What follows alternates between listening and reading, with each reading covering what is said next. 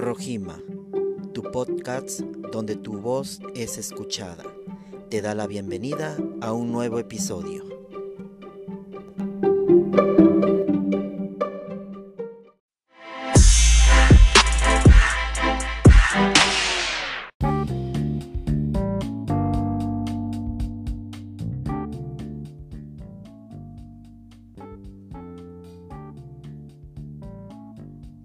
¿Qué tal? Sean bienvenidos a su podcast de Rojima. Un amigo servidor Romeo les saluda. Este día abordaré sobre un tema importante que nos atañe a todos y es sobre los antecedentes de la educación a distancia o educación virtual como actualmente se le conoce. En este episodio rescataré unos puntos importantes sobre su evolución a través de la historia de las comunicaciones aquí en México. Pero pues antes de entrar de lleno Vamos a un corte comercial y regresamos.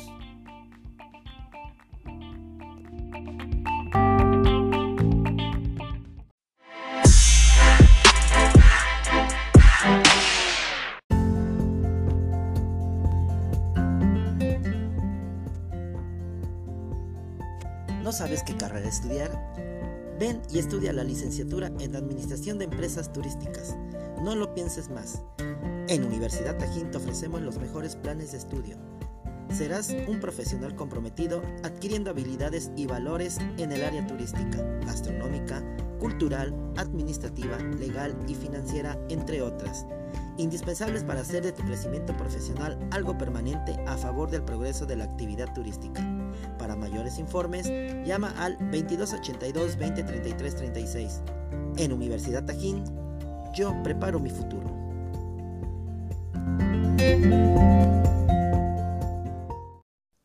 Rojima, donde tu voz se escucha.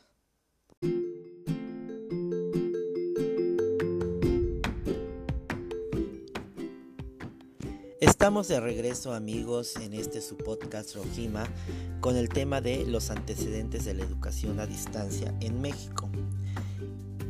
Para comenzar, en nuestro país se puede decir que la primera generación le corresponde a la enseñanza por correo. Esta surgió por la necesidad de alfabetizar a los pueblos rurales y como dato principal, el día 30 de diciembre de 1944 se fundó el Instituto Federal de Capacitación del Magisterio, el cual ofrecía cursos por correspondencia a los maestros mismos que se comprometieron a capacitar a los campesinos. Bien, pues estos cursos no eran cortos, duraban seis años, pero ayudó a muchos a poder titularse como maestros. Eh, siguiendo la línea del tiempo, eh, la segunda generación le corresponde a, las, a la creación de las telesecundarias. Todo esto surgió porque pues había la necesidad de enseñar pero había zonas rurales eh, o, áreas poco pobladas donde no podían llegar los, maestros o no había esa capacidad de abarcar tanto porque eran pocos los maestros. Por lo tanto, pues aquí la televisión se vio involucrada y fue una de las pioneras en participar en este medio de educación y bueno, aparte porque era la, tecnología más avanzada de ese tiempo. Así que la televisión fue muy importante en, ese, en, esa, en esa parte de la historia, amigos. Y bueno, antes de continuar, vamos a un corte comercial y regresamos.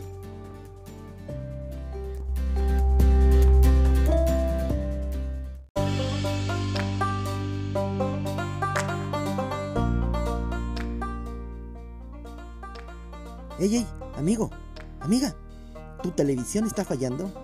No te angusties, en Walmart tenemos para ti la gran oferta del Día del Niño. Pantalla Samsung de 50 pulgadas a tan solo 8.599. Porque en Walmart siempre encuentras todo y pagas menos.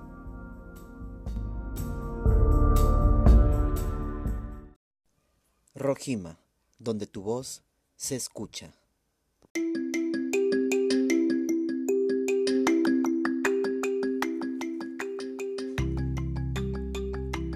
Y bien, siguiendo con la línea de tiempo, En tercer lugar está la enseñanza telemática de la cual actualmente no estamos desasociados, pues esta incluye el diseño y elaboración de instrumentos educativos electrónicos, programas de TV, teléfonos, teléfono convencional, audio cassettes, interconexiones de redes, foros. Y bueno, aquí el, profesor requería de un calendario en el cual establecía fechas para tomar clases con los alumnos, ya sea presencial o por algún medio de los ya mencionados. Llegando ya a los años 90 se empezó a utilizar el Internet, ya había más amplitud de medios para la educación en línea. Se utilizaban salas virtuales donde el profesor o asesor dirigía el aprendizaje del estudiante. Y bien, vamos con la cuarta generación, pero sin antes escuchar lo siguiente.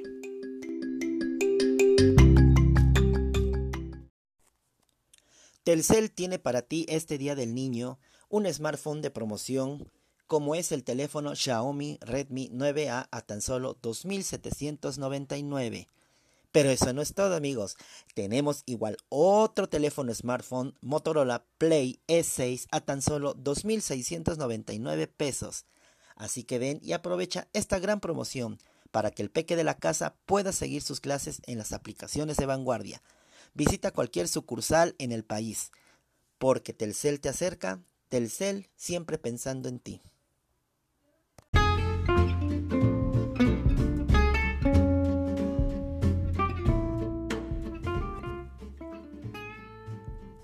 Bien amigos, como les mencioné, bienvenidos a la cuarta generación, donde actualmente hay aplicaciones, hay blogs, hay plataformas, hay tutoriales, con los cuales podemos aprender más de lo que podemos imaginar. Y como hemos visto, no estamos enfrentando algo nuevo, simplemente no lo hacíamos porque no había la necesidad u obligación. Pero esto es parte de la cuarta generación de esta era tecnológica donde la educación a distancia está muy involucrada. Pero, ¿qué ventajas hay al tomar clases a distancia? Bueno, les voy a mencionar cuatro. Una ventaja es tener mayor interactividad con la tecnología. O sea que podemos andar investigando, viendo cómo se utiliza cada aplicación. Podemos encontrar mayor información para realizar nuestras actividades escolares. O sea, hace que no hay pretexto de que no encontremos cómo hacerlo o qué significa algo. También hay un intercambio rápido de información y bueno, hay un feedback muy muy pronto, o sea, hay una retroalimentación. Pero ¿cuáles son las desventajas? Una de las desventajas mayor que hay es que muchos planteles educativos no tienen las herramientas o la, las herramientas tecnológicas para poder enfrentar una educación a distancia y al igual que los alumnos. Entonces esto va a dificultar su aprendizaje. También la tecnología puede ser muy fácil para los jóvenes pero ya para los maestros que no están tan empapados en todo esto se les ha hecho muy muy difícil. Y por ende también se puede caer en una pasividad en la educación eh, al tal grado de que pues a lo mejor eh, sea más condescendiente el profesor de que bueno pues no entreguen trabajos porque él entiende que, no hay esa facilidad de, poder conectarse al internet o de que no tengan una lab o de que no tengan un dispositivo móvil donde poder tomar sus clases. Y bueno, este también eh, una de las desventajas es de que no hay ese contacto físico entre profesor maestro o alumno alumno en el cual también puedan apoyarse y se sienta esa eh, ese respaldo humano. Estas son una de las desventajas. Por lo tanto, eh, puede mermar mucho en la, en la entrega de tareas, en la realización de trabajos escolares. Y bueno, para esto amigos, ustedes pueden buscar en Facebook el fanpage de Tarea Cumplida. Ellos son un club de tareas que apoya a los estudiantes desde nivel preescolar hasta preparatoria en materias como inglés, español, matemáticas, para que ustedes se les facilite realizar sus tareas y no olviden entregarlas. Y qué mejor que el club de tareas Tarea Cumplida los pueda apoyar. También los puedes visitar en su dirección que es la avenida Enrique C. Repsamen número 152 en la ciudad de Jalapa o bien como les comenté pueden buscarlos en Facebook como Club de Tareas Tarea Cumplida. Y bien amigos, como, pudimos ver, no todo es malo, no todo es perfecto, pero lo que sí podemos hacer es ser empáticos, ser tolerantes, ser responsables, ya que todo es parte de nuestra formación como seres humanos. Y bueno, para ser socialmente responsables ante las adversidades que nos envuelven a todos. Gracias amigos por habernos escuchado en este su podcast de Rojima. Nos escuchamos hasta la próxima. Adiós.